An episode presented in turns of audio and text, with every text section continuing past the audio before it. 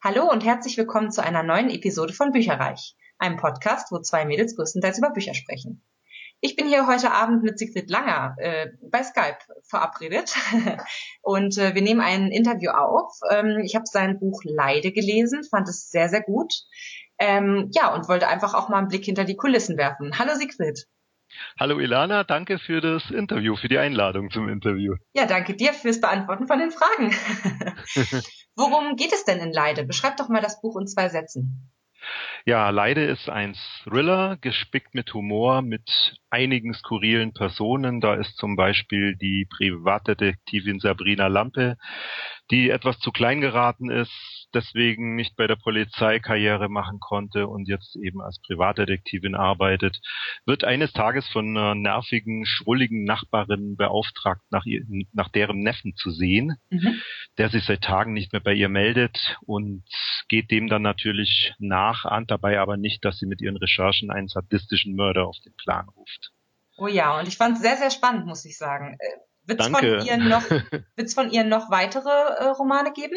Ja, definitiv. Ja? Also sind, ich habe ja zwei Protagonisten drin. Zum einen, zum einen eben die eben genannte Sabrina Lampe und ein Polizeikommissar Niklas Steg, der von München zurückversetzt wird in seine Heimatstadt Berlin, beziehungsweise sich hat zurückversetzen lassen, weil seine Eltern pflegebedürftig sind und ansonsten ins Heim hätten müssen. Und die werden tatsächlich weitergeführt, die Geschichten der beiden Protagonisten im nächsten Roman, den ich inzwischen auch beinahe fertig habe. Wann kommt der raus? Weißt du das schon?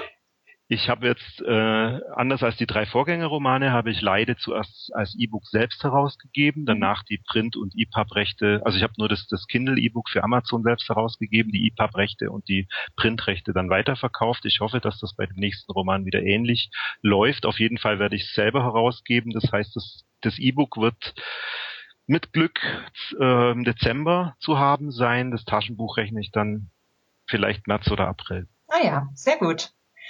Ja, warum ist das Buch denn ein Thriller geworden? Warum schreibst du nicht zum Beispiel historische Romane oder Fantasy oder was ja. auch immer?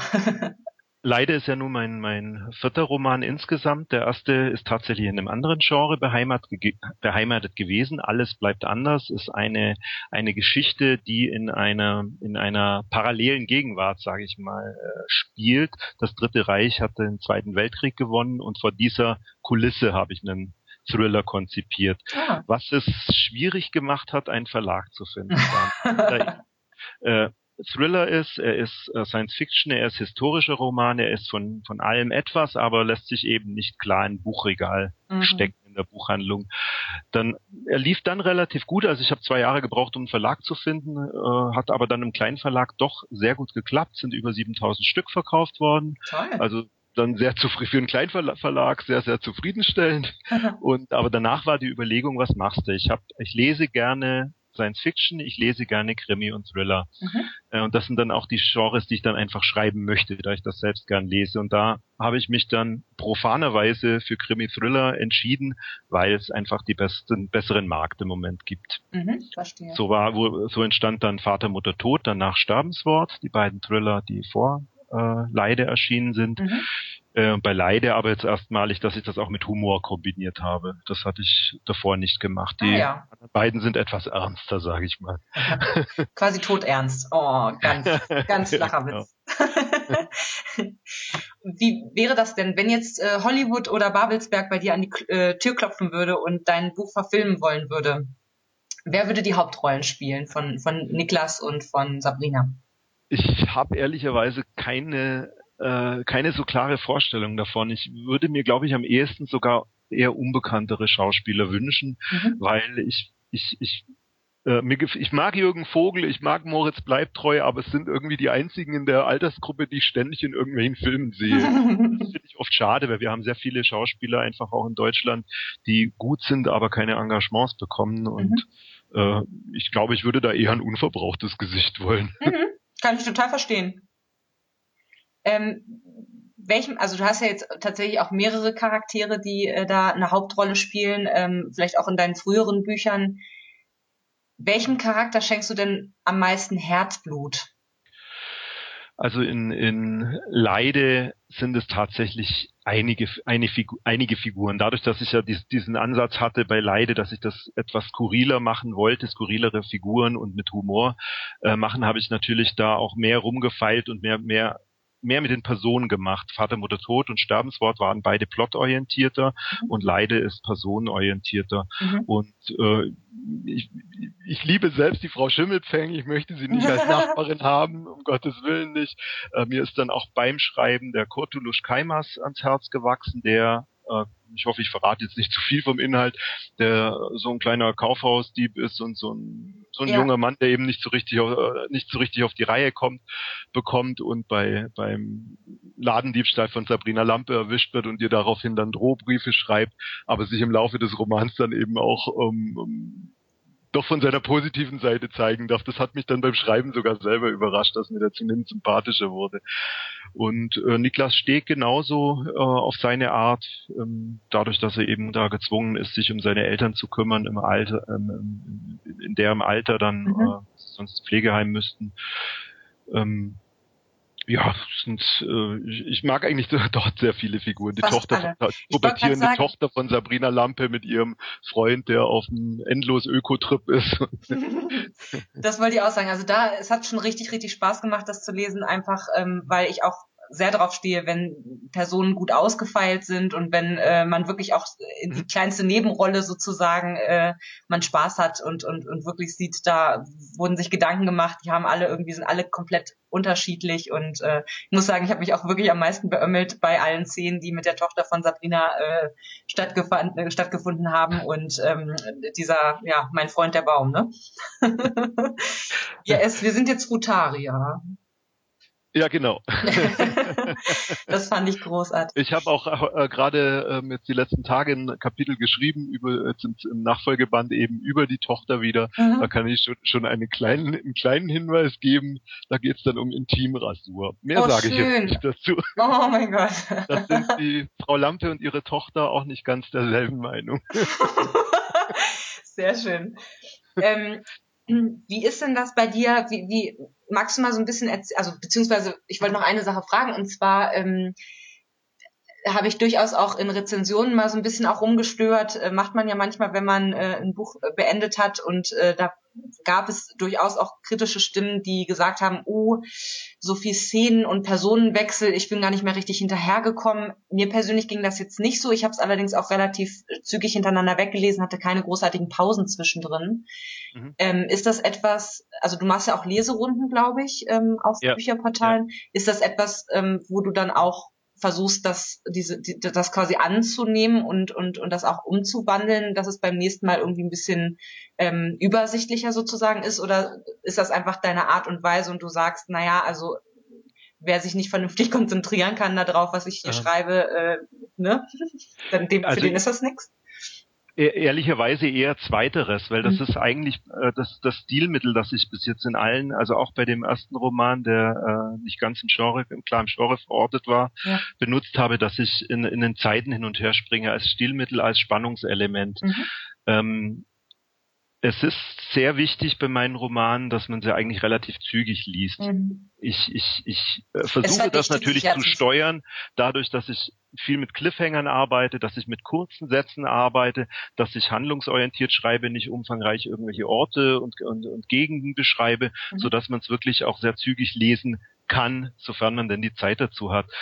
Ähm, die Kritik kommt zum Glück nur vereinzelt. Es ist, sind die Mehrzahl eigentlich, die sagen, so ist es mein Eindruck zumindest, die sagen, dass, dass ihnen genau das gefällt. Also ich, ich, ich, ich selber finde es eigentlich auch spannender, das so ein bisschen alles versetzt zu haben, als es einfach chronologisch heruntergeschrieben zu haben. Aber es ist, vielleicht ist es tatsächlich so, dass es nicht ganz so massenkompatibel ist. Das, mhm. Von dem her wäre es schon die Überlegung, ob man, ob ich damit bisschen dezidierter umgehe. Also prinzipiell ist es einfach mein Stil und das würde ich auch so belassen, aber es ist natürlich immer eine Überlegung wert, ob man das noch ein bisschen ja, ja. Also anders ich, äh, strukturieren kann. Wie gesagt, ich persönlich fand das nicht so klar, man es ist gesprungen und manchmal ich war dann immer schon so mein Lesetagebuch, wer ist jetzt noch mal wer? Weil ich okay. bin so super schlecht mit, mit so Namen und dann schreibe ich mir das durchaus mal äh, auf und mache so wie so Stammbäume halt zwischendurch, damit ja. ich, wenn ich dann wieder einsteige, weiß, okay, ach ja, das war der und der. Ähm, aber ja. ich muss auch sagen, in den, in den letzten Seiten hat sich das extrem ja auch verdichtet und war übereinanderlappend und man, das war ja gerade das Schöne daran, dass man dann rausgepuzzelt hat, ach, so ja, hängt das alles zusammen. Das Wort Puzzle trifft es am besten. Also bei mir sind alle Romane äh, im weitesten Sinne wie ein Puzzle aufgebaut, wo, sie, wo es sich wirklich erst nach und nach dieses Bilder gibt, dass eben nicht das Puzzle, wie ein Puzzle eben ja auch einmal in der Mitte was gesetzt wird, einmal am Rand, ja. äh, ist es eben nicht so, dass es sich einfach von oben nach unten oder von links nach rechts aufbaut und sich erst erschließt und einen Aha-Effekt gibt, wenn, wenn man sich darauf einlässt, drauf einlässt und dann auch zum Ende kommt. Mhm. Erzähl mal bitte, wie bist du denn eigentlich zum Schreiben beziehungsweise zum Autorendasein gekommen? Das würde mich auch nochmal interessieren. Ähm, ja, wie kommt man kommt eigentlich dazu, indem man es einfach ausprobiert und macht, glaube ich. Also mhm. ich habe es zumindest so getan. Ich habe mit 17 dann die erste Kurzgeschichte geschrieben und habe über die Jahre immer weiter geschrieben, allerdings auch äh, mit großen Lücken. Also es gab dann immer mal wieder auch ein Jahr, in dem ich gar nichts geschrieben habe. Also das, das tauchte dann immer wieder auf und es sind halt von von kleineren Erfolgen, sage ich mal, langsam hochgearbeitet. Ich hatte dann in den 90ern einige so so so Einseiten Kurzgesch äh, Kurzkrimis in Illustrierten verkauft gekriegt, was so ein erster Wegstein dann war, cool. dass, dass man damit ein bisschen Geld verdienen kann, was so in so, so, so illustrierten, so oft so einseitige Kurzkrimis drin. Da hatte ich dann ein paar verkauft bekommen und dann so langsam hochgearbeitet. Mhm ich habe mir einfach irgendwann gedacht, ich traue es mir zu, ich mach's. Ja, finde ich gut. Und ich schreibe das bei dem Alles bleibt anders, bei dem Debütroman, was tatsächlich der Roman, den ich gerne gelesen hätte, den es aber nicht mhm. gab. Ja, ja, das kann ich nachvollziehen. Den habe ich mir dann selber geschrieben. Wann, wann war denn das eigentlich? Wann ist der rausgekommen? Der ist veröffentlicht 2008. Ah ja. Sehr schön. Ja, dann und dann bist du jetzt äh, Vollzeitautor sozusagen, oder? Ja, genau. Sehr gut. Also ich habe bis äh, Ende 2010 hatte ich noch äh, halb, halbtags bei der Bank gearbeitet. Mhm. Da kam leider eine etwas nicht so schöne Outsourcing-Geschichte, die es mir dann auch mit Abfindung noch äh, zugegebenermaßen nicht ganz schwer gemacht hat, den, den, den Schritt zu wagen in die Freiberuflichkeit. Arbeitet zudem noch für die ILS für die Schreibschule, für eine Schreibschule in, in, Hamburg, was also auch noch so ein zweites Standbein ist. Und ich glaube, dass ich ein relativ bescheidenes Leben führe, was meine Ausgaben betrifft. ähm, erzähl doch mal, neben deinem Buch Leide oder auch deinen anderen Büchern, welches Buch würdest du denn anderen oder unseren Lesern und Hörern äh, empfehlen zu lesen und warum? Was sind deine Lieblingsbücher? Also von, von neuen Büchern, von ähm, in den letzten Jahren von erschienenen hat mir hat mich am meisten beeindruckt Erebos, Erebos von Ursula Posnanski. Mhm. Äh, ist bestimmt ein Begriff, war damals dann auch auf der Bestsellerliste, hat mich sehr überrascht, hat äh, fantastische Elemente drin, mhm. äh, aber sie, es wird alles ganz logisch und schlüssig zu, zu einem Ende gebracht. Sehr spannend, ist ein Roman für Jugendliche und Erwachsene, Erebos.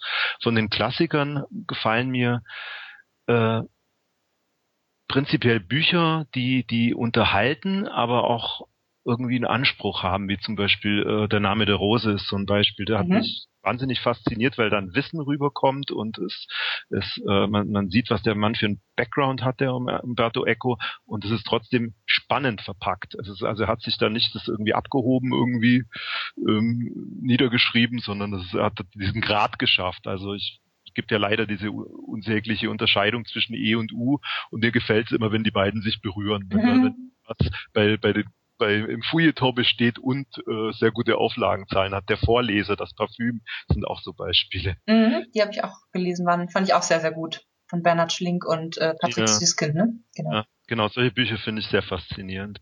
Cool. Wollen das Parfüm ist eigentlich auch ein sehr brutaler Roman und Total. das schafft das mit mit so einer schönen Sprache und das ist irgendwie. Ja, man fühlt sich ganz muckelig eigentlich, ne? Während ja. die sich da gegenseitig zerfleischen. Ja, genau. das stimmt. Ähm, Finde ich auch immer faszinierend, äh, muss ich sagen. Also du suchst so ein bisschen nach Infotainment. Ja, genau. Wollen wir noch ein paar Quickie-Fragen machen? Ja. Die gehen ganz schnell. Ähm, du musst dich einfach nur immer entscheiden. Und zwar Roman oder Sachbuch? Was ich lieber lese oder mhm. öfter lese. Mhm. Roman. Definitiv. Hörbuch oder Buch? Buch. Das war dein zuletzt gelesenes Buch? Ich lese im Moment ein, ein Science-Fiction-Kurzgeschichtenband Stellaris. Von? Das sind verschiedene Autoren aus ah. dem aus dem Parirodan-Kosmos. Okay, ich gucke mal, ob ich das nachher finde für die, für die äh, Notizen hier zu der Weil Episode. Hatte, das hat allerdings einen Hintergrund, weil ich da eventuell eine Kurzgeschichte dazu beisteuern darf. Ah, uh, das ist ja cool. Gut, dann noch ganz schnell Lieblingsleseort. Äh, war eigentlich immer die U-Bahn, aber ich bin jetzt ähm, vor zwei Monaten von Berlin nach Memmingen zurückgezogen in meine alte Heimat und da gibt's keine U-Bahn. Also Mhm. ich habe äh, äh, auch jetzt, nachdem ich da 2010 aus der Bank ausgeschieden bin, habe ich gemerkt, dass ich weniger gelesen habe, dadurch, dass ich weniger U-Bahn fahre, was natürlich sehr schade ist. Also wäre eigentlich der Lieblingsleseort U-Bahn, aber den habe ich im Moment nicht. Dann eher Couch oder Aber der Vorteil von der Couch ist natürlich, dass du dann Shades of Grey nicht mehr verstecken musst. okay, dazu gibt's ja heute E-Book-Reader. das stimmt, oder Bücherhöhlen, ne? ja, genau. Nein, war nur ein kleiner Spaß. Und äh, hast du auch eine Lieblingslesejahreszeit? Nee, kann ich nicht sagen, weil im, im Sommer auch auf der Wiese, also das von dem her. Oh. Nee, kann ich nicht sagen.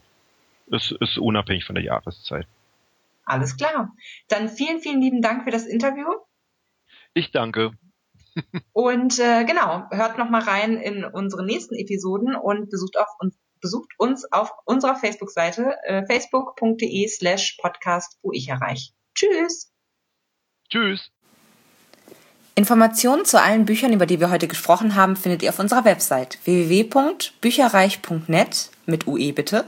Ihr könnt dort oder auf Facebook unter www.facebook.de slash podcastbücherreich in einem Wort durch und auch mit UE mit uns in Kontakt treten. Unsere E-Mail-Adresse lautet bücherreich at gmail.com, wieder mit UE. Und wenn ihr diesen Podcast über iTunes abonniert habt, würden wir uns riesig freuen, wenn ihr uns eine 5-Sterne-Bewertung hinterlasst. Dies ist ein privater Buchpodcast, in dem wir nur unsere eigene private Meinung wiedergeben. Wenn uns ein Buch oder Hörbuch kostenlos zur Verfügung gestellt wird, kennzeichnen wir es entsprechend auf unserer Website.